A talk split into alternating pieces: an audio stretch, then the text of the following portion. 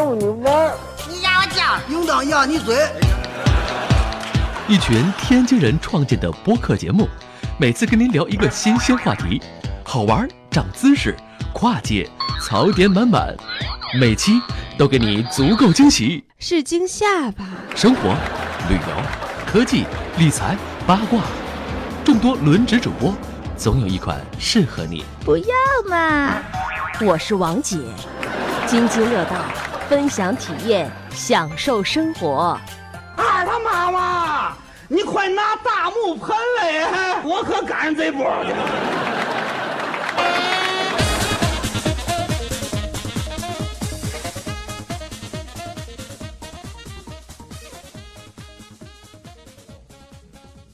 比硫酸差一点吧。对，嗯，所以这个就看一下刻度就行了。那刹车油也一样，看一下刻度。本身像刹车油这种东西啊，它是不会亏的，嗯，啊，除非漏进了才会亏。对，嗯，只要你发现刹车油往下走了，嗯，那说明你赶紧查查去吧。啊，不是啊，说明你什么慢慢的往下走，你什么过一段时间，过一段时间，过一段时间，你到最后发跑了几万公里之后，发现刹车油往下走了，该报警了，嗯，啊，刹车片该换了。哦哦，因为它那个行程做大动杆儿它形成大了，它它那啊个油路的行程大了，你知道吗？就啊刹车分泵的行程大了，所以它它会报警。嗯所以刹车片薄了，嗯，刹车片刹车油报警，说数量亏了，基本上都是没，你该换刹车片了。啊，嗯，其他的你说真的让我们自己看也看不出来。你说变速箱油，呃，几万公里换一次，这有数了，你知道吗？所以一会儿咱聊保养的时候可以聊这些油和水啊对这个东西你也啊没必要去看了啊。嗯其他的就是机油、水、刹车油，只要保证有了，基本上不会有问题。OK，嗯嗯，还有什么玻璃水儿？玻璃水儿这是最常加的，对吧？别加错了，别加到防冻液里啊。没事儿，我真的那不太知道往哪儿放，玻璃降下来往上泼嘛，那矿泉水又不是也可以。干过。对，玻璃水儿一般冬天咱在北方还是尽可能找那个防符合防冻标准的哈。我我某某一次在某加油站，咱不点名了啊，某石油还是某石化，咱不点名了，告诉我防冻的，加进去第二天下雪冻。嗯，这样吧，防冻的玻璃水的话，我们只只要正规的品牌啊，正规品牌，它写着负二十五，嗯。我试过啊，很无聊的试过，把它塞到冰箱里边去，嗯，你是挺无聊的。嗯。持续的在零下三十五度左右到四十度左右，负二十五的零下三十五度，持持续的保持二十四小时不结冰，嗯。呃，基本上能达到这样。嗯嗯嗯，只要正规的正规的品牌，你说那个没牌子那个，不好说，不好说。尤其冬天你真是得小心点儿。啊，小心点儿，小心点嗯，这个对还是很重要。上次咱们家的那个就是它那堵头儿，就是那个喷水的那个头儿，它就都被冻上了嘛。然后就一直在那儿去，就是你想一直它那个那个嗯。电机就保护了嘛。嗯。对，你开出去跑俩小时嗯，嗯，就好了，就好了，哦。因为发动机温度高就化开了，啊，明白了，对对。那个地方热，嗯，那都是热。那个热。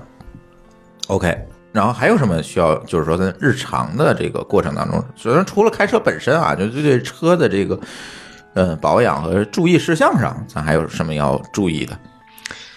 嗯，注胎。意，嗯，轮胎就是就是比较敏感的，比较敏感。比较敏感的地方。然后轮胎的话是要定期去检查的啊，嗯。因为从我们现在的驾驶员的素质来看，就是我们说能力来看啊，能力，能力，能力，不能说素质啊，能能力来看的啊话，，素质是走那应急车道的，讨厌啊。他发现不了什么差异，就是比如说你给我说胎压在二点五和二点零，可能我用眼睛也看不出来，用手按可能会按出来。嗯。所以的话，大家关注一下你的轮胎气压，嗯。呃自己不搞不懂的话，弄不懂的话，那你去个店里边让人给你量一下。黑心一点的店会收你一块钱一个压给你补。啊，啊，黑这确实有点黑，这个不会补补个气儿吗？就补个气儿嘛，你啊他就收一块钱嗯啊。那我觉得总比坏了强，是吧？总比炸了强。嗯，你要来我这儿的话，基本上是免费的，全全免费的。一会儿把地址告诉我，那个，我告诉你，电话更可省事儿。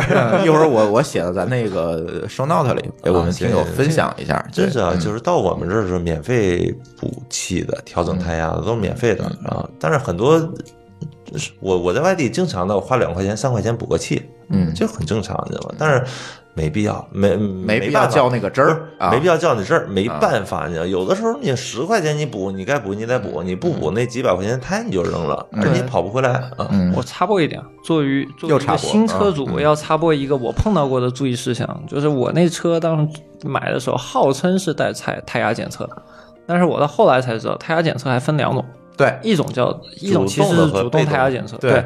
主动胎压检测就是现在市面上很多你们能买的，大部分叫什么铁将军啊，都无所谓，就就就市面上最大的插上一就那么东西几个对，模它基本上要带模块的嗯。啊，插上一东西，然后你能看得到它是二点五还是二点四还是三点零什么的，嗯，这种是主动胎压检测，你基本上很准的能知道你的胎压状况。对。我那车他妈是被动胎压检测，啊，就靠 ABS 系统。然后它就是某一天突然告诉我说，轮速传感器，对，它其实是你开起来以后，在一定的速度下，它感觉你变形了。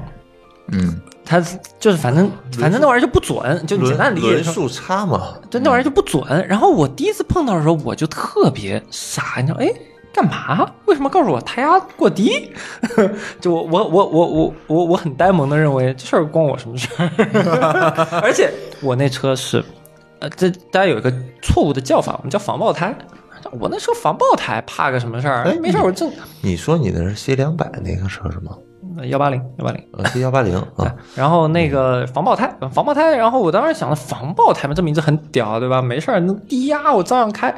然后这个里面就有两个问题，一个是说他告诉你，如果呃胎压不对的话，你赶快去测一下。大部分情况下是扎了，我扎了两次都是这种状况，他回头告诉我不对了。还有一个东西就是防爆胎，不代表你可以安全的高速继续行驶。嗯，这个东西的本质应该是低压，就是它如果你真的扎了，你可以以比较速度慢的速度比较慢的速度比较慢的速度开大概几十公里，然后赶快开到一个店去补蘑菇钉什么的，赶快修了啊！千万不要说啊，我这是防爆胎没事儿，我继续在高速上飙，这事儿非常危险。嗯我问过很多人，很多人说，哎，我这是防爆胎没事儿，不用担心。嗯这个事儿是很很吓人的一件事。它只是防止瞬间失压，但是这个长期低压这也是不对的。是的，而且如果你低压开的时间长的话，你连加蘑菇钉都不行了，你基本上就得换胎了。蘑菇钉八十一个，一百一个，你换个胎，那基本上防爆胎大几百。你那个 C 幺八零，啊，那个胎还是比较大几百、上千吧。啊、没没有没有没有，正常正常不用，应该九百八八九百吧，八九百好吧啊你那个应该就那个倍耐力的应该是差不多八九百块钱，耐力差不多，普林斯通差不多，我印象中九百多普。林斯通马牌应该都是超过千了，差不多。嗯反正我上次买九百多，双十一啊，没事儿。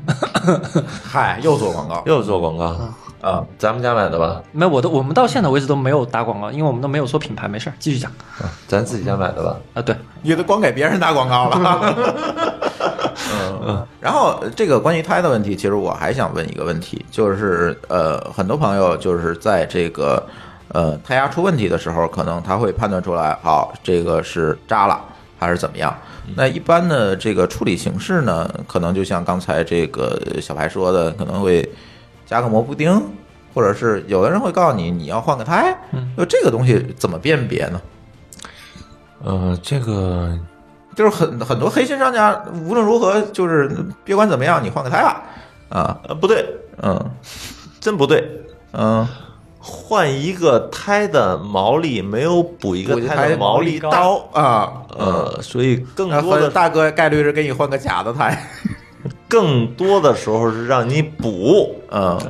就能补则补，嗯。但补的时候呢会要你大价钱，嗯。嗯比如说你补个蘑菇钉吧，八十的起，八十、一百、一百五，甚至你要防爆胎，那就要你两百五、三百五，哎，两百五的两百那都是纯利啊，对吧啊，那都是纯利啊，啊，基本基本上它没有什么成本啊。啊，就那个补的，那但是但是蘑菇钉啊，但是客观的说，八十应该还是一个比较客观。哎，咱不说价格了，不说价格了，八十还是比较客观的价格，比较客观价格。然后你再高了，可能甚至要你一百五、两百，那这个很很多很多很普遍的事情啊，所以这个就是说，你看什么样的洞，呃，看什么样的洞有什么样的补法啊，什么样的补法，还有什么时间？我有一次年三十儿扎了，然后早上他去修就收我两百，我很开心的给他，因为那个点我根本找不到地方修。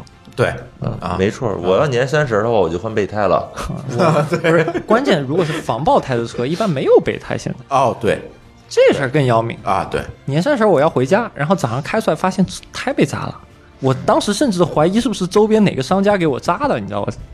就是那家，会，会，就是开门那家干的。嗯，这这件事情客观的说，我我两次都很怀疑，因为为什么那么很很凑巧的，然后就就在那儿打。我那个车胎，我说一下，我现在开那个车胎，就是开了这么多年，你看一四年元旦买的哈，嗯，一直开到现在就完全没，我也测过胎压，我测压表测过胎压，完全胎压就没有出过任何问题，就是也没有亏气儿啊，也没有说就，当然说季节原因咱除外啊，啊，对，这种问题一直没有出过，是因为这个胎的质量好，还是什么样的原因？你那车原配应该是叫，呃，译到中文叫好年。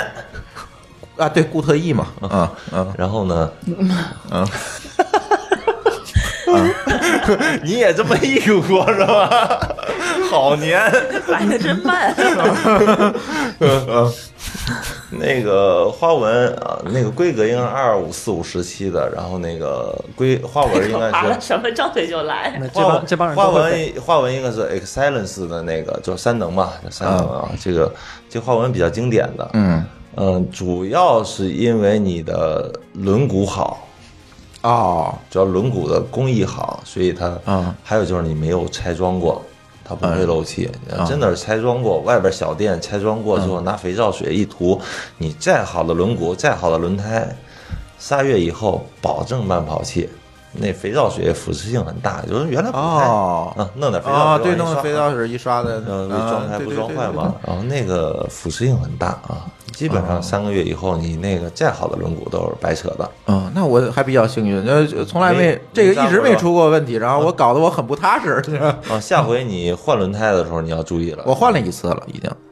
那说明你换轮胎这厂这这家还是比较正规的啊给你们用肥皂水，至少用润滑脂啊，啊，是润滑脂，我看着他换的，就是那个白色的啊跟肥皂一样看着他换的拿刷子一刷啊，这样的，对对对对对啊，嗯那至少这家还是比较正规的。嗯嗯嗯，嗯，这那还好轮毂对这个胎还有影响是吧？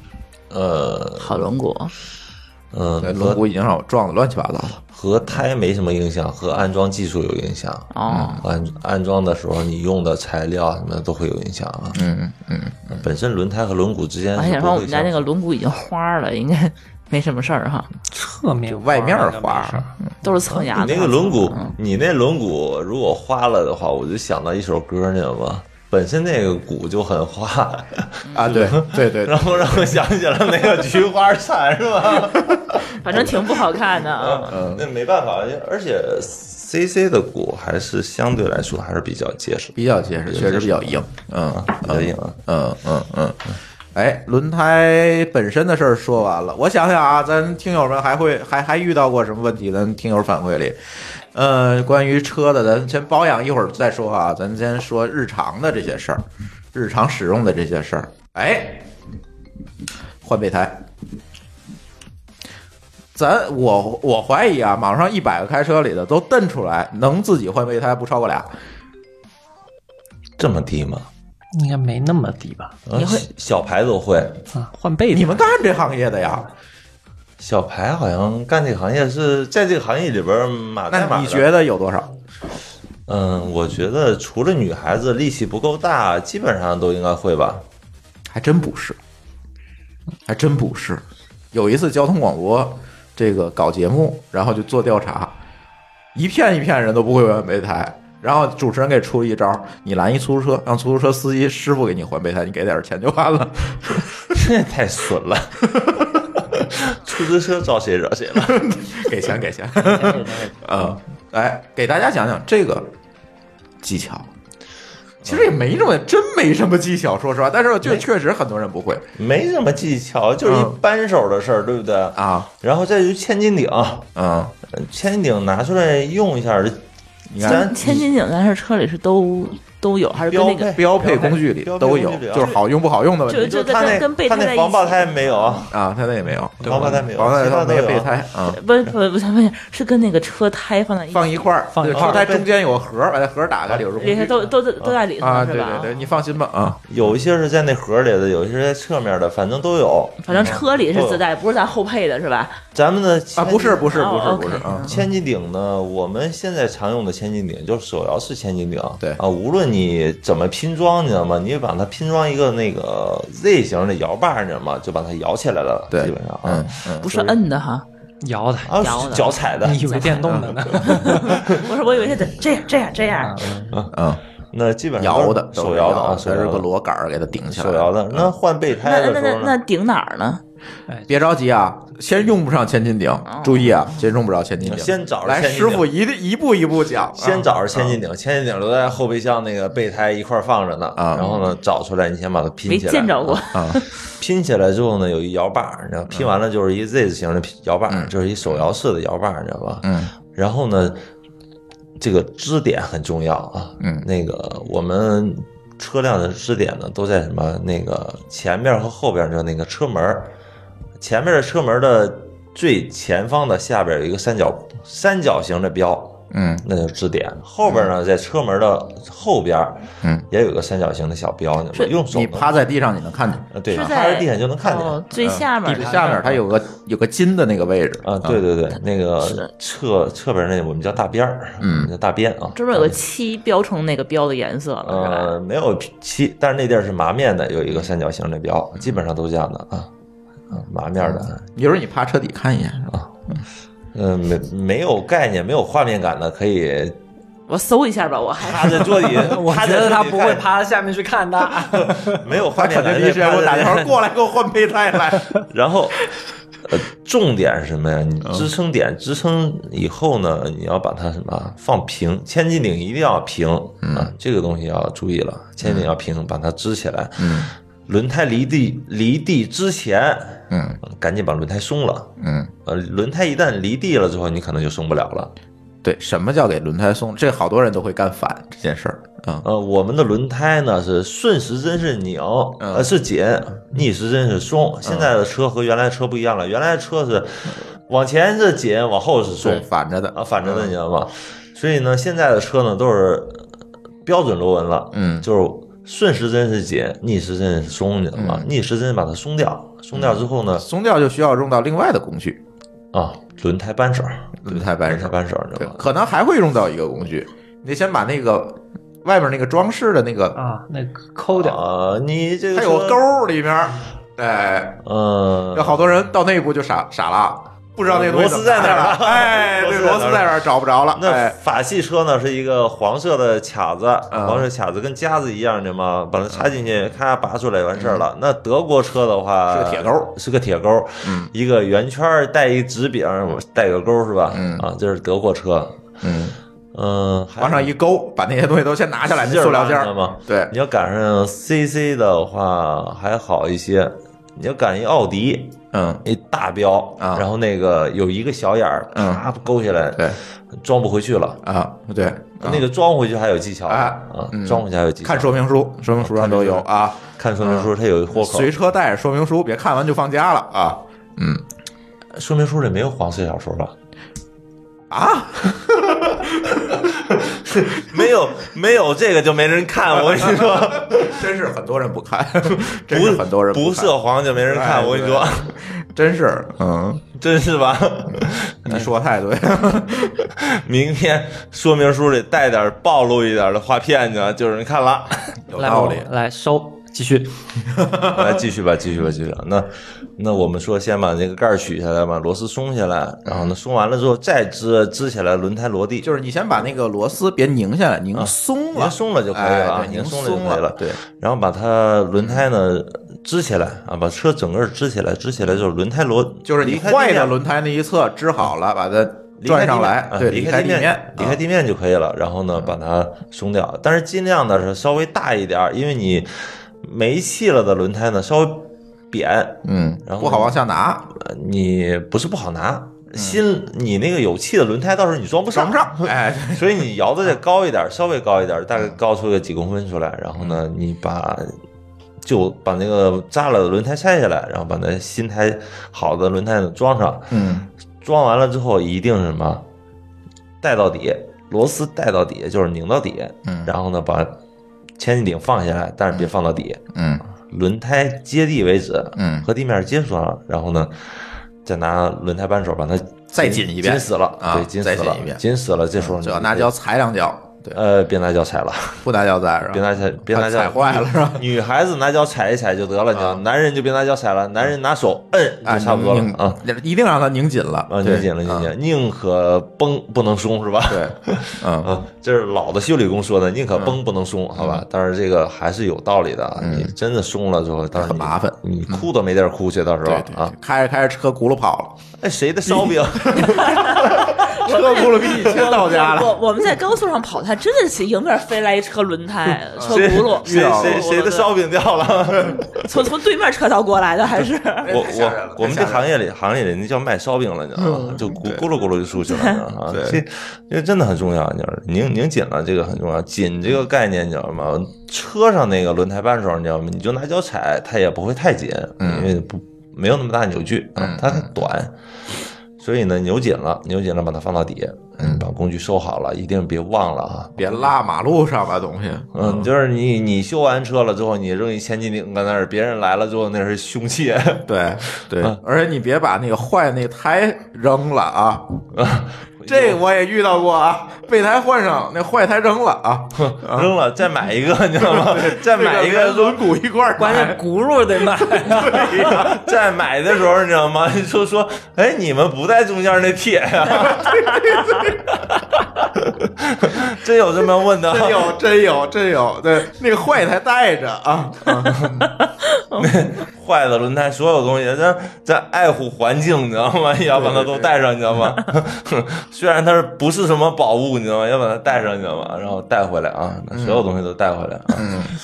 对，然后呃，首还有一点就是，有的车的那个备胎不是那个全尺寸的备胎，这个时候你在开的时候就要小心一点，控制一下车速。嗯，它上面有标，嗯，上对面有标，对，你明显的就能看出来，其实嗯，基本上是这样的。你备胎的话，大部分都是不会选尺寸的。对现在啊，为了减轻这个整车整个车身的自重，你知道吗？还有就是为了大家换胎方便。对有些你搬不动搬不动，真搬不动啊啊，CC 是原尺寸的。是呃是吗？不知道，我还没换过备胎，这别念叨啊这事儿。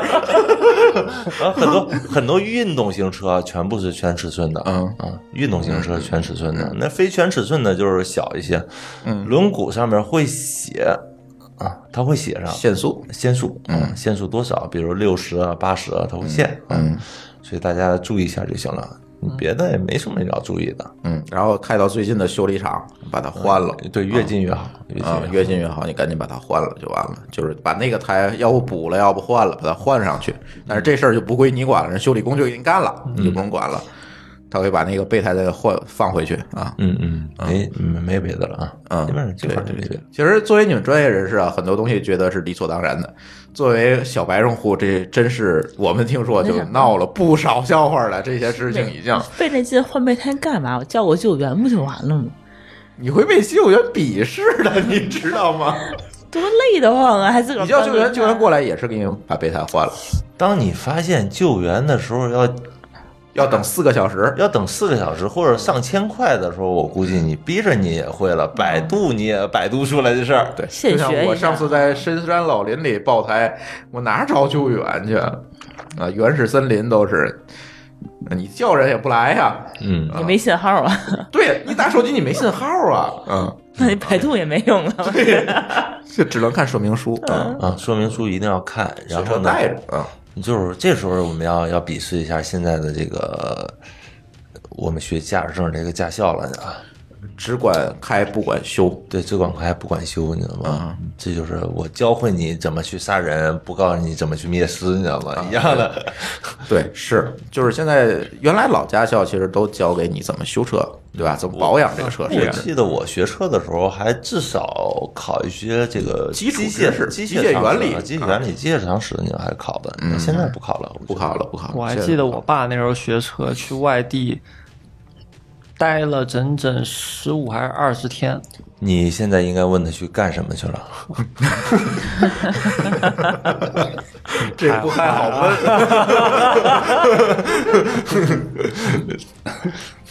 待也太久了。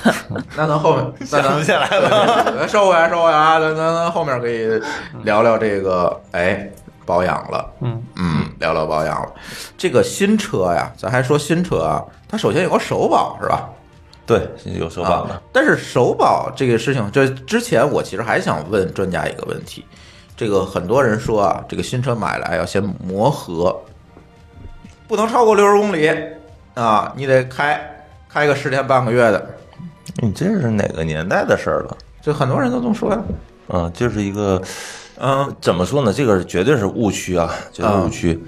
嗯，我们先说这个车新车的磨合，嗯。新车磨合，我们现在的发动机都是冷磨出来的，嗯。啊，比比现在我们正常的原来的那个老的那个热磨啊什么那个那正常磨磨合那个要好很多，你知道吗？嗯，在冷车状态下，然后机械带动它，然后有润滑的状态下进行磨磨合，啊。叫冷磨。那这种冷磨的状态下，冷磨出来的发动机一定是比原来那种磨磨合要好很多。嗯，嗯，他也要磨合，也就是在厂家里就把这事儿做了。对，在厂家已经把这事做了。嗯但是我们车所谓的磨合啊，出来之后磨合呢，是因为我们各个零部件之间呢的配合还是有一定的什么。太紧了，紧凑，我们叫紧凑，你知道吗？比如说装配之后，它有一个过营，过营配合，过营配合，然后我们要把它磨到什么？嗯呃间隙配合间隙配合啊。对，所以这块儿的话，我们要有一个磨合期。嗯这个磨合期基本上都是呃差不多一千公里左右。嗯啊，就是让各个零部件之间相互的配合稍微好一些。嗯啊，没有说什么发动机的磨合了，这个已经不是一时代了。嗯，也就是我不用开六十公里，开一千，呃，开呃开六十迈，开开一千公里是吧？呃，不用不用不用，我们哪辆车你知道吗？两三百公里以后，你知道吗？都是一百二、一百五、一百八，你知道吗？就是说使劲踩了，你知道吗？但是你这个有点危险，有点危险，的确还是有危险。但但是我插一句，我爸一直会有那种说法，什么新车买了你要找个机会拉到一百四、一百六拉一回，拉高速，啊，对，拉高速，拉高速的话是给车辆一个什么呢？高速记忆，就是你如果不拉高速的话，你下次想把它踩到这个速度的时候，的确是有点难。啊，本身我们车现在的车呢是电控系统的都是，嗯那你拉高速的目一百四到一百六，那不超速了吗？这这个另外再说啊。就是这另外一说吧，另外一说吧，我原来我接待一个某客户，你知道吗？就是原来打桌球的一个一个女孩子，嗯啊，大家都知道了是吧？嗯，她就跟我说，我这车呀一百八以上抖。啊我说你是怎么抖呢？她说，哎，感觉震。我说是车震吗？嗯啊，他说是车身，我就乐了。太脏，太污，对，这这也是为什么需要贴膜啊。啊，我我后来我说你这个你的车本身有故障啊，是不是？那跟贴膜没关系啊。啊，嗯所以这个嗯拉高速还是有必要的，拉高速还是必要的，因为本身这个车呢，电控系统呢，它会有一个记忆，嗯，你拉高速以后呢，连续的十分钟、二十分钟高速以后呢，它会对这个车辆的一个最高行驶速度呢有一个记忆，嗯。所以还是有必要的啊，有必要的。下次你踩油门的话，它真能踩到那儿，你知道吗？嗯嗯。那你没有的话，你下次踩油门的话，它先先先习惯一下，啊啊，对，先琢磨琢磨，先琢磨琢磨，啊。你说这到底干什么？你说这疯了吗？对对对，而且现在这个电控系统，我发现就是我那个车啊，这电控系统它是跟那个钥匙走的，就是每个钥匙的记忆是不一样的嗯，对对对，啊。对我那个车，我那个钥匙开车就能跑的噌一下就是，然后舒淇这个钥匙一开车明显就肉，对，你嗯不怕晚上回家会出板吗？没事不会不会，因为我我之前他开车就是肉对对，我朋友就是拿我那车开，就会觉得我我看看几点了？你今晚上是准备搞一宿吗？嗯 他也得能搞一宿。啊，我说我们在这儿搞一宿，嗯，明白了，嗯，那就也就是说，我们在这个也不用特意的磨合了，就是很多人讲这磨合是个误区，嗯。是吧？不用去特意的磨合。所谓的磨合，就话人和车之间的一个配合的一个过程，你们就是适应的一个过程吧。其他的也没有啊，没有什么磨合不磨合的事情了。我觉得磨合可能很大程度上还是你自己适应一个新车。嗯，对，就是你我们人跟车也磨合，人和就是俩人结婚，你知道吗？搬一块儿过日子，你知道吗？也要也要磨合一段时间吧，对不对对对那车和人一样，你知道吗？一一个是有一个是有灵魂的，一个没有灵魂的，他可能更要磨合去，对不对？对，那咱说说首保的事儿吧，就是很多四 S 店那个给你车之后都告诉你多少公里之后你回来做首保，这首保是免费的，首先告诉你啊，嗯，这是干什么的啊？对，本身呢，这个首保呢是这样的，嗯、我们说首保啊，很多店、很多品牌首保的概念是不一样的。嗯，有些品牌呢是机油机滤，呃，加上一系列的检查呀、调整啊、润滑呀，然后这些一系列的东西。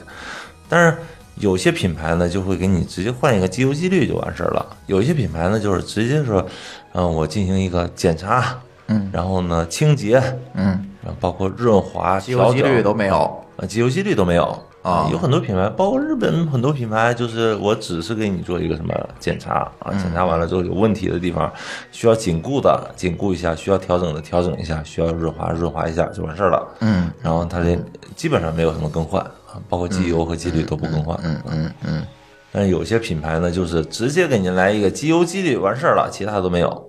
啊，不一样嗯，不一样。但是，啊，这两种做法都是错的。啊呃，这两种做法都是错的。你正常的首保，啊那你要对车辆的整个状况进行检查嗯啊，进行检检查。第一，你要检查这个车辆有没有什么松旷，嗯对不对？需要紧固的，那你需要紧固。然后呢，你要检查这个数据参数对不对？嗯数据参数，比如说你新车的时候定位准不准，对不对？那你要检查，检查完了之后你要进行调整，嗯进行调整。然后呢，像有些地方呢，我们需要进行什么润滑的，嗯，该打黄油打黄油，该怎么样该润滑润滑了，对不对？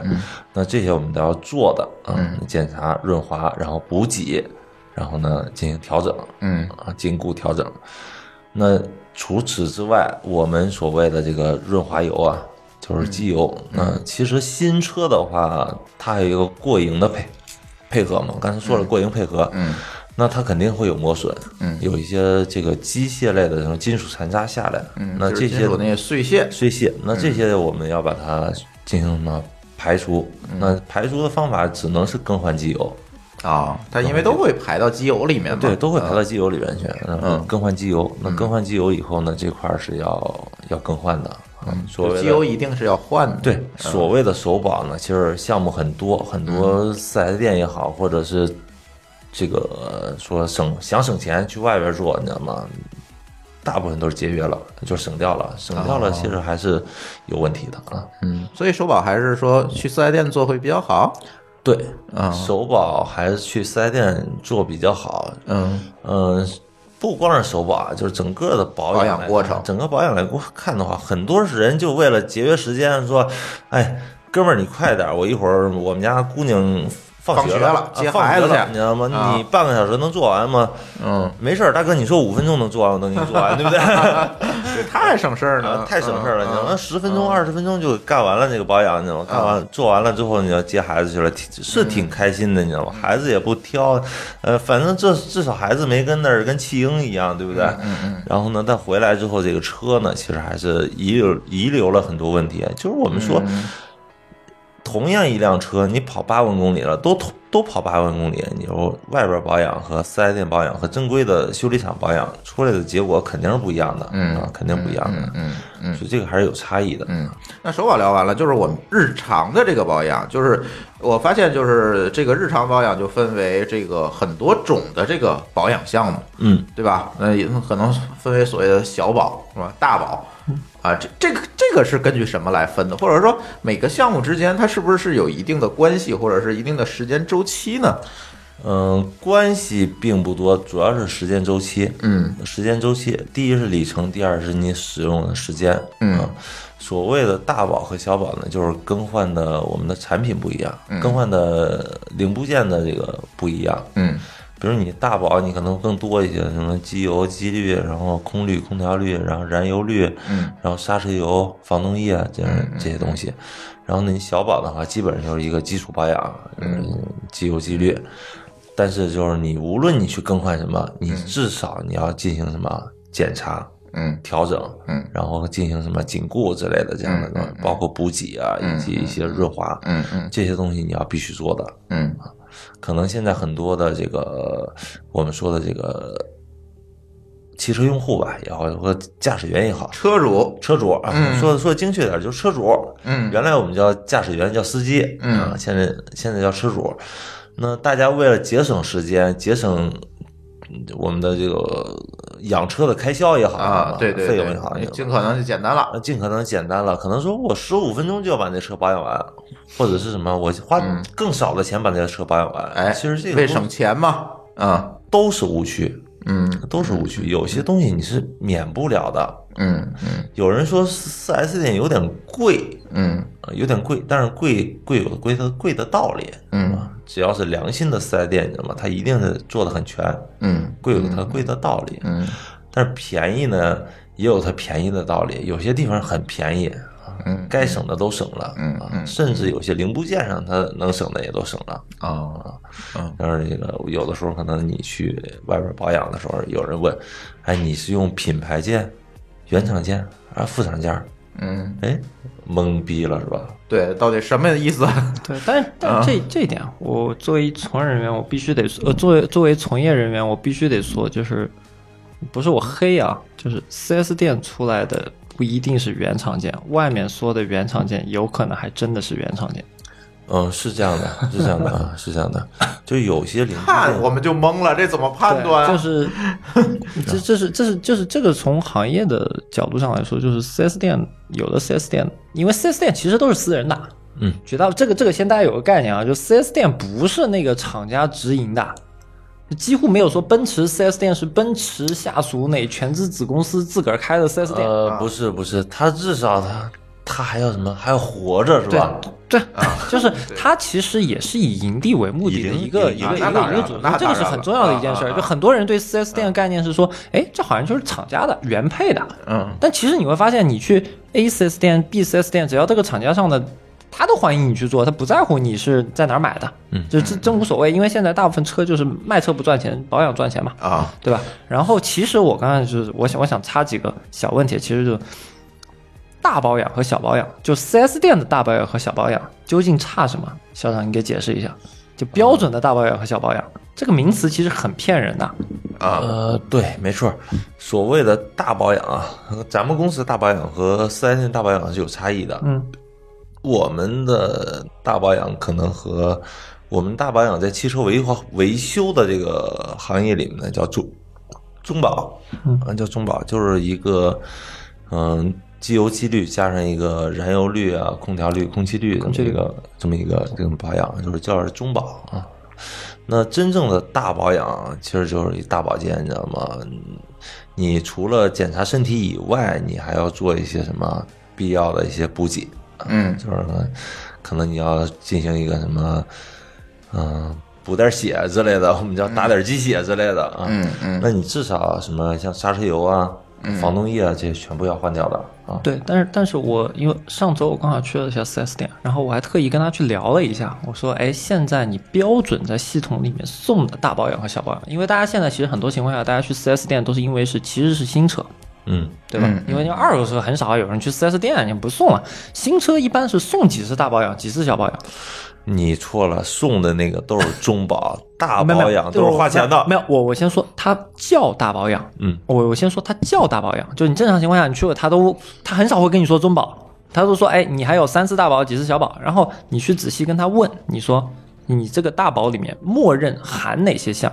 其实小保养就是机油、机滤，对吧？这是大保养就这是所有人都一样的，但是大保养其实很多就是校长讲的中保，就是它就多了多了一个空滤，空滤，啊连空调滤都没有。连空调滤都没有，它就是进气口的空气滤给你换了，那玩意儿很便宜的，没差多少钱。二三十块钱吧。那就是那就是一坨纸嘛。呃呃，就无无纺布，无纺布，啊不能说是纸。对啊，好吧，好吧，好吧。对，但是这个嗯概念，为什么我说这个概念其实在 4S 店体系里面很骗人呢？因为大部分人一听名字大和小，就觉得它差别很大，你知道吧？甚至他，你如果不问的话，你觉得一个叫小保养的，如果卖六百，大保养得卖多少？多少？卖一千不夸张吧？但它它叫大保养啊，它号称给你做的所有的检查，它是 Plus 版的对，啊，它是 Plus，你你这个事情，这个事情是其实你去 4S 店里面，如果你仔细去问的时候的很大的一个坑，然后他会告诉你其他的，就像校长讲的，标准可能你。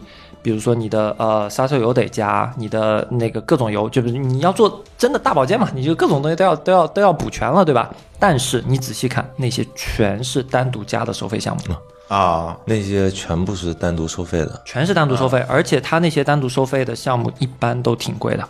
但是唯一的其实有一个差别，就是这个，嗯，应该老板也不会很介意，我们就说也没事儿。就是原厂件，我们还说原厂件这个事儿，嗯就是你去 4S 店，然后他会告诉你说，哎，这是原厂的，所以比较贵，对吧？你去网上随便找个 APP，你搜一下，发现你比那个什么什么 Sam 的什么的各种这种通用件会贵，呃，确实贵，因为原厂件嘛，这个大家都可以接受。但是实话说，很多 4S 店的原厂件，他自己其实是拿那个通用件或者是非原厂件，有可能啊，咱咱不能黑的说都，但是因为市面上有一部有一些原厂件就是从 4S 店流出来的，嗯。啊，四 S 店把原厂件留出来卖了卖了，嗯，然后呢，拿一些所谓的原厂件原厂件，所谓的原厂件再补回来。用原厂件的价格卖给你。那这作为我们普通人怎么分辨这件事儿呢？嗯，你问的一个问题比较好，你知道吗？对啊，这很关键啊！我怎么知道这事儿啊？就是我我反过来问一句，嗯如果你是造假的人，你会做的更真一点呢，还是更假一点呢？嗯，那我肯定做更真一点啊。啊，所以啊拿原厂拿你原车的东西来比一下，你知道吗？更真一点的那就是假的，嗯一个叫那叫精仿，啊嗯，那叫精仿，对啊，那这你就看不出来它哪个是真的了呀？可能真的会更模糊，就那个字迹更模糊对，一下。你知道吗就就就像那个，比如说女生，你知道那个 LV 的包，嗯，就是你看的越像真的那一些，可能都是假那个的。更假的啊，就它假。假的那些 LV 包，可能都还是就看的很像真皮然后，就是你做假一定是做的更真一点，但是这个事情，实话说，这是个坑，这这是个坑这是真的是个坑。是所真的所谓的原厂件、副厂件，我做了好多年，你知道吗？我发现我也分不清。那还不如去外面的那个啊做保养的时候，找呃找他们要原厂件。靠谱的是什么呢？我们叫品牌件，嗯，我们叫品牌件，也就是说 OE 的品牌。嗯那有一次我记得我在上海的时候，我有一客户跟我说：“哎，我刚在奔驰的四 S 店做完保养，我的一个保养花了八千多。”哦，你花了八千多，我我明白了，明白了。我说你你看过那个机滤，你看过那空调滤的空滤和空调滤的品牌吗？他说我看过呀，然后外边是原厂的呀，然后有有奔驰的标啊。我说你打开看过没？我没有打开看过，我就从上货架上拿了一个慢牌的空滤，然后呢，我把它的那个空滤的格子打开，我说你看看是不是一样的？哦，一样的。我当时就懵掉了，这个人你知道吗？一样的呃一样的。其实我们所谓的品牌件就是 OE 品牌，就是什么？就是代工品牌，代工啊代工品牌就是 OE 品牌 OEM 嘛 OEM OEM 啊哦，啊所谓的就是代工品牌。嗯那更靠谱的其实是这些 OE 品牌的件，嗯因为它没有没有没有仿造的，嗯几乎是没有仿造的仿造它不划算。对仿造它不划算。第一，第二是只要是有资质的代理商就不会去触犯底线。嗯所以 OE 的品牌还是比较靠谱的啊，还是比较靠谱的。嗯嗯嗯你像我们大众、大众、奥迪之类的，基本上都是马勒这样的品牌来、来做 OE、嗯然后那，像奔驰、宝马，那基本上是这个我们叫刚才慢牌在做 OE，、基本上都这样的。嗯嗯啊，所以欧 E 欧 E 的品牌这种品牌线还是相对靠谱一些的啊。嗯嗯嗯，那这个时候就是说有一个问题了，那我后续咱收保，刚才说咱不说了，就是平常的这个保养，我是去店里做，还是说找一个更靠谱的这个第三方去做比较好？嗯，选择一下。呃，我的观点是这样的，就是如果他送你，那当然不用白不用，你就去去吧，啊，对吧？他已经送你小保养、大保养了，就是你你你不用白不用，先用吧对，先啊用掉，啊先用完再说。嗯，然后剩下的，呃，我实话说，虽然我是从业人员，对吧？有有有利益嫌疑，但是我个人确实是这么觉得，就是看你自己的价格偏好。嗯就是你是一个审慎型人格，你就觉得 4S 店什么都好，那你就去 4S 店。因为虽然现在国家从法律规定上来说有资质的修理厂和维修厂，你后续修的东西是反反垄断法，对反垄断，就是以前的话，国家就是没有那个条文的话，就相当于 4S 店可以耍流氓，说你如果去外面修了。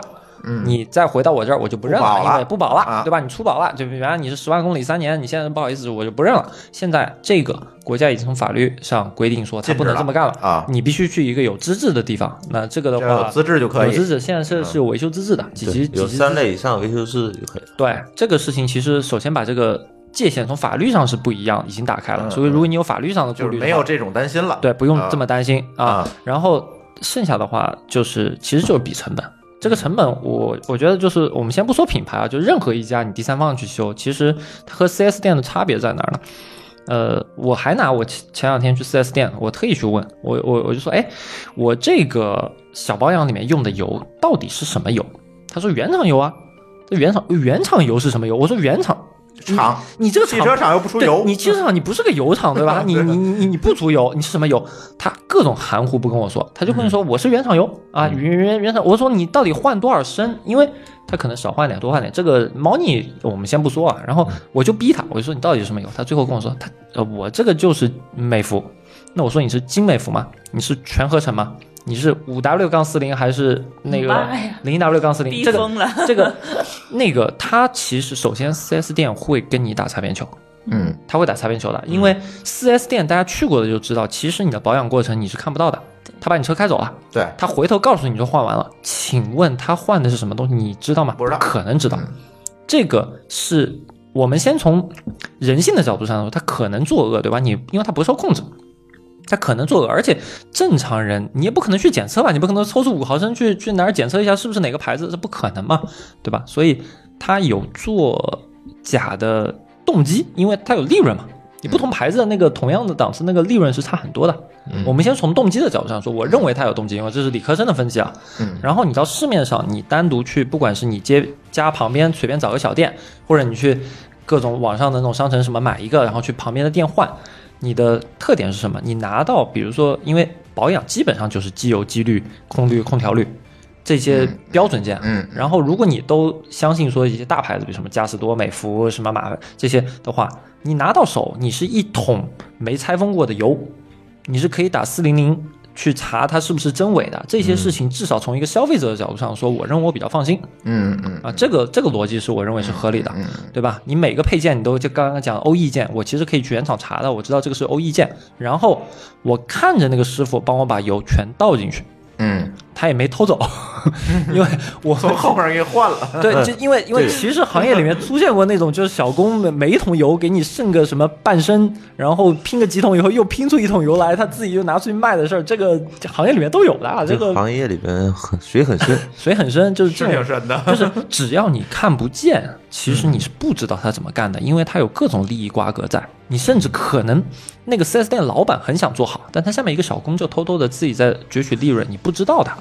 对，这个是不受控制的，因为我认为所有东西你在监督下，它才能做得更好。任何一个不受监督的东西是很容易它去滋生一些邪恶的东西的，所以这个是你在外面去别多说了啊，多说节目播不了了。对嗯嗯啊、就我们还说四 S 店啊，对吧？对，但至少四 S 店确实是有它的操作方式导致它比较黑箱比较严重，所以它换的和那个过程你不太可监管，你很少有人进去过。嗯。啊，这个是我的主要观点，就是你在里在外的话，就是你更作为一个理科生来说，我说我更放心，因为我看着他把所有东西都做完了。嗯，小排说完这块儿呢，我们说一个可以规避的方法。嗯。啊，当你去四 S 店接待也好，销售也好，机修工也好，跟你说，大哥，您这车应该用更好一点的机油的时候，对通通答应。不起，通通否定，你给我用用原厂就 OK 了。嗯，啊，因为好的机油价格比较贵，对不对？利润高。利润高，然后扭头给你换成原厂的，你也不知道。啊，对所以嗯所以索性呢，原厂就默认值最好。呃默认值是最好的。那基本上他推荐的附加项目，大部分你都可以不要做。啊，对，嗯所谓的他给你推的更高级别的机油，你就如果说在四 S 店里面，那你就还是用原厂的就 OK 了。嗯，那如果你想出来的话，同等价格的话，可能会买一个更好的机油出来啊对的，啊，因为基本上如果你看市面上同牌子的，就比如说你问他，他说我是金美孚零 W 四零，然后你到市面上去看同样的价，因为现在我问了一下，如果在我的那个上次去的那个店小保养，金美孚零 W 四零六升加一个机滤，它的我问他就是说，如果我过保了，我单独买小保养多少钱？他说一千，一千，一千，他。他卖一千嗯，然后你到外面做加工时费了是吧？加工时费，加啊，工加工时费了，差不多加工时，费，加工八百多加一个一百多的工时费，差不对多。它，它基本上要卖到一千二、一千三都是很正常的。然后你到外面单独做的话，六折吧，六到七折。你金美孚的话，零 W 杠四零三百多，一升装的话七十多块钱，一升装，一升装，七八十块钱吧，也就 七十多块钱，不到八十嘛。嗯你六升的话，我可以，我对我可以顺带在这500儿吐多块钱吐吐槽一下金美孚这个坑爹货。就哦金美四升比一，呃金美孚是全是中国所有机油当中最坑爹的一款，嗯就是四个一升装比一个四升装便宜很多。那我买四个医生装不就好了？对，但是我们我们我们益生装卖的好，对这个事情，就是有的情况下，我们以前被顾客骂，就是因为你默认推荐，我们一般都是说都推荐一桶四升的嘛，谁没事给你推荐四桶一升的，对吧？这玩意儿它的定价策略，最后影响的结果就是这个牌子的这这玩意儿，就是你要买四个医生装，它是一个独一无二吧，基本上没有第二家，没有第二，就是中国就是金美孚，你就买益生装，该买几个买几个，别买他妈的四升。嗯，呃，这个事儿你去任何一家网站上，你单独去查，你就发现它四升装比四个一升装贵。嗯，就一升装还是便宜。啊，就就就就这这种坑爹事儿，我们单单聊，这是美孚单独的坑爹事儿。然后，嗯但是我的意思是说，你可以自己去简单比较一下，就是你去做的那个价格，因为价格上的差异确实是可能第三方主要的竞争优势，但是它的服务品质和和你的那种放心程度是它无法很好的提供了。尤其第三方有一个什么问题呢？第三方，呃，比如说你你如果去个大众的 4S 店，他全修大众的车，所以他熟，他基本上不会碰见任何说我这个东西不会操作或者或者硬操作，因为我们也碰到过那种机修工，他不熟练，他说啊这个东西拧不进去，硬拧硬来，硬来。硬来，它它是可能造成一些误操作和粗操作，这个实话说是会的。但是第三方，你没办法啊，你你我开门做生意的，我什么车都得修。你保时捷来了，理论上我只要胆儿大，我也得给你上。胆儿大，对对吧？是但是这个情况下，呃，以中国各种机修工的平均素质，呃，不一定能很好的保证。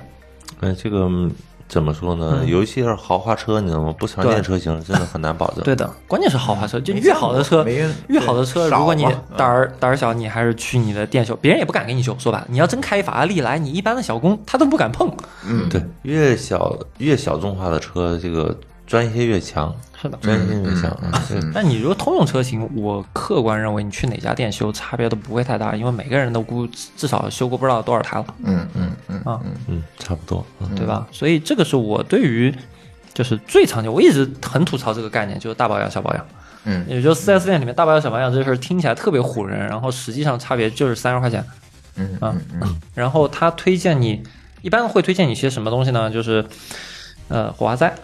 嗯啊，发动那个什么呃，那个刹车油，嗯然后那个变速箱油，就是基本上转向助力油，对，就就反正各种油吧，你听懂那种。哎这除了机油、机滤、空滤以外的，全部要推。啊，然后那个那个刹车片啊什么的，反正它能推的一定都推给你。但是我还是那句话，大部分情况下你自己去研究一下，绝大部分都不需要换嗯，啊，没有那么高风险，而且它就是没有如果这么高的更换就，很简单，啊你拒绝他的时候，他比较容易答应的，那就说明那事儿真不重要。啊，啊大家如还是看看你那个说明书，说明书，对，嗯，说明书上基本上都写都写着多少公里要换什么了。包括你用什么油都给啊？对对对，是的，是的，是的，嗯嗯。对，这个我觉得那看来我那四 S 店还真是比较良心，从来没出现过这种问题啊。你还在打广告，嗯，我没收他广告费。你说他名字了，哦，好吧，嗯，确实是，嗯，确实是，还是要找一个相对来讲正规的哈。对，我觉我觉得正规还是很很重要的，很重要很重要。行，刚才这几位嘉宾，这个二位嘉宾啊，把这个咱从选车、买车、用车是吧，到最后保养这些事情都聊差不多了吧？我插对，啊可能还有一个什么小点可以要插播？一下的，今天插播十二次了已经。不叫插播，就是补充一下，就是修车，啊，修就是车。保养和修是两哎，修车可以跟大家聊一聊啊。我我我我我那个校长帮我补充啊，我说我作为一个新司机的心态来说，修我其实是偏向去 4S 店修的，除了补胎，因为补胎大家知道是一个非常标准的操作，就基本上就蘑菇钉啊，就蘑蘑菇钉这是个都会操作，都会干，都会干，这这事儿没什么大别的。但是补胎的很多，呃，就是车，如果你真的撞了，然后你一些呃件儿的话，你基本上还是我个人还是会倾向于去 4S 店，因为你外面很多渠道它不一定搞得到配件。嗯，嗯，你这是从便利性来啊，对我我只是说从一个新司机个人的心理心理心理啊心理角就是假定我完全不懂这个行业的话，我会认为说，哎，这个好像件儿从从 4S 店能拿到的概率比较高。你随便一街边店，他就给我，他是不是从哪儿拆下来，或者是二手的，或者是拿个什么，反正我也不懂，因为我是真心不懂。他就拿给我看，说，哎，你看看，我基本上也就是啊，你装吧，嗯啊，你看不懂啊？这这是我的心态，我只是说心态，这个我完全没有从从业角度上来聊。嗯，那我从从业角度上来看一下啊，就是每个四 S 店以及每个经销商，他们都面临的一个问题就是什么？零就是售后市场的销售压力，嗯就他每年要有固销售定的任务销售任务，就是他啊固定的零部件要把它卖掉。啊，天天在那盼着你撞车呗。不嗯你不撞怎么办呢？嗯他不能开着车去撞你吧？嗯，对啊，嗯那怎么办？把它流通到市场上去，啊。流通到市场上去。呃，有些零部件是市场上可以流通的，嗯。还有一有一些零部件呢是市场上面我们说的 OE 的品牌件、嗯。O e 的品牌件，这些零部件呢是通用的，啊嗯。是很容易能买到的。嗯。嗯，怎么说呢？有一些我们叫，有一些品牌呢会做授权，嗯。啊，叫授权，他给四 S 店、给主机厂做了授权，他给外边的经销商呢，他也会有授权，也可以做授权，也可以做授权。所以有些零部件呢，在外边你有授权的店呢，你就放心的去做就行了。你买了假的话，你可以索赔嘛，对不对？这个一索赔可能就不是钱能解决的问题了。啊对对对，一索赔不是钱解决问题了，可能那个授权商或者代理商呢就会面临的高额的处罚，甚至被取消这授权，这个是很很严重的问的题。对，所以呢，你要找这样有授权的这种这种企业来做一些保养啊、维修也好，这个都可以啊，都可以啊。嗯而且就是维修资质，维修资质是很重要的。嗯，非没有维修资质的企业呢，会是糊弄，我们叫糊弄，你知道吧？就是有些该省的则省，你知道吧？嗯就是所谓的，呃，我们保养正常的四十分钟或半个小时做一个保养，嗯到那儿二十分钟、十五分钟做完，那就是该省则省，嗯？就是为了节省人力成本嘛。嗯，有资质的企业呢，这些是要求很严格的啊，你该做保养的该做保养，该做检查的做检查啊。注意，很多人认为检查是什么呢？检查是为了。啊，就跟大夫似的，你做一个检查吧，你要收钱，对不对？那很多正规的维修企业检查都是免费的，对不对？啊，免费的。第二呢，就是检查呢是为了发现问题，然后我们及及时的去把它解决掉修复、啊解决掉，你知道吗？嗯避免了什么？就是这个，嗯，小毛病变大毛病，变变大毛病，就是啊我们中国人有一个习惯不好，就是什么感冒我不吃药，嗯什么时候改成肺炎了，嗯我去输液，嗯呃，中国人大部分都是这个毛病，对不对？所以小病不不治，嗯然后大病花钱，嗯嗯，所以就是我们正常的这个维修保养里边也是这样的，你知道吗？小毛病我们能补就补了，你知道吗？就是能免费的搞就搞一下，你知道吗？你说紧个螺丝没什么区别，对不对？对对，没什么问题，你就拿扳手紧一下，你知道吗？对，但是如果你不紧，时间长了轮胎偏磨了，你可能换轮胎了嗯啊。那时间长了，就是你这个底盘上零部件，比如下托臂你变形了，嗯那你可能换一个下下托臂，像我们叫元宝梁嘛。嗯那这些东西，有的时候你小钱不花，你要花大钱。嗯呃所以这个有的时候呢，有资质的这个企业呢，还是比较值得信赖的啊。嗯，这是真的。嗯，不会乱来，嗯按规矩走。它至少它有一个标准流程，嗯，一个标准流程，这是汽汽车维修行业至少一个底线吧，我们就坚守的一个底线啊。如果有些有些企业这些底线都没有了啊，嗯嗯嗯，明白了。行，这个这个买车、呃用车、呃养车、修车都讲了，然后给二位嘉宾一个广告时间吧，来。呃，还没说二位嘉宾来从哪儿来的呢？你们为什么懂这么多？对呀、呃，来，校长说吧，校长说说你是哪儿来的到底是？在干嘛？你们是干嘛的？嗯，我是干嘛的啊？我是谁？我从哪儿来是吧？对呀、啊，那我是来自于途虎养车的呃培训技师，嗯。啊，培训讲师不是培训技师，培训讲师啊，我主要是负责技术以及服务的，嗯。啊，就是全全能吧，只能说全能啊，就是给修车师傅讲课的，嗯。嗯，给修车师傅讲课的，第一讲如何去修车，嗯。啊，第二是如何让客户满意，啊嗯啊，就是两方面啊，如何让客户满意，那嗯这个是很多很多企业都不重视的，就是我只会修，把车修好了为止，你知道吗？然后花多少钱，客户花多少钱我不去管，对不对？我不想，那那我们。至少我们行业还是，第一，我把车修好了；第二呢，我让客户满意，嗯客户满意，客户花钱花的舒心，嗯啊，放心，啊嗯就是我我的职责。要不叫校长呢？原来哎原来校长是这么来的，来留个联系方式吧。对，校啊长是我们嗯，校长的联系方式是四零零幺幺幺八八六八，四零零幺幺幺八八六八，这是你们自己啊的客服电话吧？这是我们的客服电话。你每天有五百位客服给大家服务，好吧？嗯啊嗯，就是途途就是就是在线 O to O 养车用的网是吗？对。现在国内如果说车后这块的话，我们应该是做的嗯。车后我们做的应该是最好的。嗯车后最好。所谓你说你这样想补个气啊，不想花钱，你知道吗？打四零零幺幺八八六八，你知道没问题，你知道吗？我们上门免费是吗。呃，不上门可能做不到。补个气儿就但不值但当的。所以所以你们养车应该是有门店还是？呃，我们有工厂店啊，线下合作的门店嗯啊，一共全国有一万三千家，工厂店呢现在有七百家，七百不到八百七百多家，七百多家，嗯所以说我们做保养可以去找你们喽。嗯，可以啊，对你找我就可以了。啊，对 打四零零电话找你。对，等会儿等会儿把他微信给你，你可以单啊，独找我们。可以加可以。偷偷的加个微信啊。然后我我对刚才打完广告，我我我理解一下我对这个行业的理那个看法啊，就是嗯，小排跟校长是一伙的啊。嗯呃，对我所以我有相关我是他。骗来的。我有我有我有相关那个那个利益利益关系方啊，但是我我只是站在一个我自己的分析的角度。经常有人问我，就是说你们这个行业，你们的公司到底靠不靠谱啊？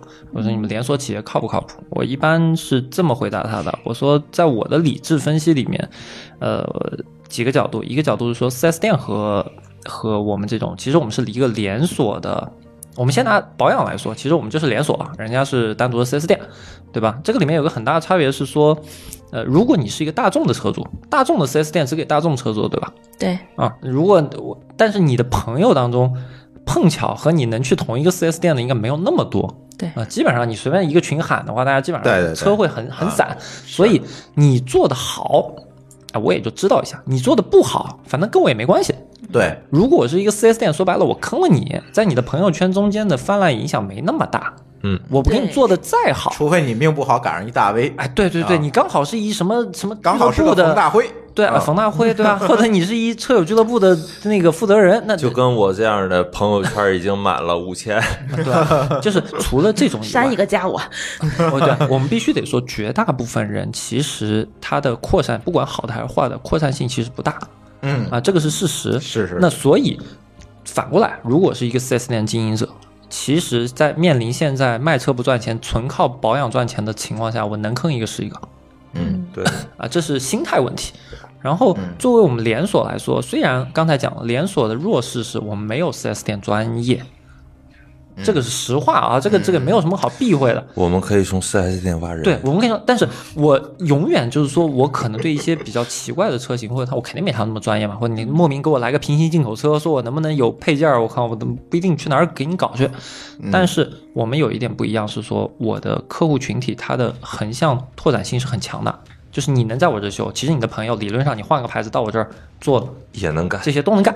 对对，所以你的反面消息对我们的影响是特别大的，所以我们的更在意口碑，更在意口碑。所以任何人如果我做坏了，我会积极的来解决和处理。我们不能说我们现在已经做得很好了，但是我们从被逼的，我们可以说是被逼的，嗯。对，因为我这个形态导致我是被逼的，所以我不太可能大规模口碑去倒逼你这个服务质量如果我大规模作恶的话，我会很快死掉。这也是前些年整个这个市场里面大规模死掉，除了有些资金链断裂以外的话，其实没把整个的东西服务做好，嗯。因为我们是个服务业，嗯，服务没做好，你是活不下去的，这是我的逻辑。所以我，这就像我我在培训的时候一直在说，我们要注重客户的价值，对。一样啊，一样客户这个是价值啊。对，那我们客户价值有两部分。嗯。啊，那就是客户的累计价值，嗯。对不对？还有我们的客户影响力，嗯，对。对客户影响，力。影响力这一块儿还是非常重要的，对。就是我们的目标就是有一天就是你到一个外地，如果你开到一驴友对吧？你开到一很远的地儿，然后你看到一个地方，就像如果你去外国旅游，你可能优先去吃个麦当劳、肯德基、汉堡王，因为你熟悉，你放心你放心啊，你吃个星巴克，你觉得它不会出错一样。嗯我们希望连锁企业能起到这个价值，我们能做到就可以了。对对吧？这这如果没希望，当然这个事情需要整个行业一起来做。这个行业其实水还蛮深的，所以呃，希望大家监督我们，就有问题积极给我们反馈就好了。嗯啊嗯嗯嗯，OK，对行，嗯，哎，校长还有什么要补充的？嗯，我也没什么要补充的了，就是这个从汽车后市场这块儿呢，说实在的，还是鱼龙混杂吧，这个水挺深的。嗯，然后大家如果说能找到一个合适的企业给大家做保养，你知道吗？嗯，呃，我觉得应该关注一下，然后呢，长期以往的去跟踪。嗯，如果能找到合适的的话，可以怎么说呢？就一直用下去吧，好吧？对。对。一直用下去成为一个消费习惯。啊，消费习惯，啊，就像对，嗯，再说说延伸一下吧，我可能五年前以五年以前的客户，我知道我还记着他用什么车，他是什么车型，嗯他用什么轮胎，他用什么机油，我可能都、都会记得。嗯这是什么？这一行业的一个操守。嗯，你行业里面从业人员，你要至少要具备的一个什么？嗯，这是一个职业操守，你知道一个职业习惯，你知道吗？嗯嗯这是真的。我很多客户都是为什么我的朋友圈爆满爆了？嗯然后呢，都就是因为这个，嗯我能记住五年前以前的朋友，一个客户，你开什么车，嗯太厉害。用什么轮胎？嗯哎呦，前前几天我在那抽血，你知道吗？电话响了，我一看电话，哎，好像这个眼熟，你知道吗？一打电话，哎，我姓窦，哎，我姓窦，哎，窦先生，我还记着您呢，真的不是窦唯对吧？不是窦唯，不是窦唯，你知道吗？我是记着窦唯您坐地铁记着记着您呢。然后那个他说我想换轮胎了，我直接就问您是奇骏还是那个 M 三五？当时客户疯掉了，你知道吗？嗯五年以前的客户，我能记着他他的什么车？我说您换车了吗？没换车，没换车，那你只有一辆奇骏和一辆 M 三五，两辆车还两辆车，你知道吗？他说 M 三五啊，那我之前给你换的是邓禄普的 Max，你知道吗？然后这很厉害，他说我现在还想换轮胎，换什么？继续换 Max，你知道吗？行行了，我去谁家换？啊，途虎养车，你不用说了。啊，他说为什么呀？授权，授权，只有这样的，你知道吗？因为毕竟嗯老的客户对我来说的话，可能比公司还要重要。是的因为这个是朋友，你知道吗？对对这是圈子这是圈子，你知道吗？时间长了，他比我，他就跟我朋友一样，跟家人一样，你知道吗？比公司还要重要。我可能今天在这个公司，你知道吗？呃，明天我离开这个公司，但是我朋友不能离开。对对啊，这就是我的理论，就是嗯，校长一会儿那个什么呃朋友圈加满了，我也不希望说这么多听友都加你朋友圈，瞬间就爆，给我留个邮箱。嗯、一会儿咱俩加个微信，我把老我老婆删了，行吗？可以。我把小牌删了。咱留个邮给听友留个邮箱，如果听友有什么关于汽车方面的问题，可以发邮件跟你联系嗯，啊。张军亮的全拼嗯艾特途虎点 cn。好，嗯，那一会儿我给他，我发布这个节目的时候，我也会写到这个 show note 里面。嗯，有什么能帮大家的，真的很高兴，真的嗯啊。好，那我们的这期节目就截到这里。呃，感谢大家的收听，欢迎大家通过微信与我们互动，在公众微信公众号里面搜索“津津乐道播客”就可以找到我们。天津的津，欢乐的乐，道路的道，津津乐道播客。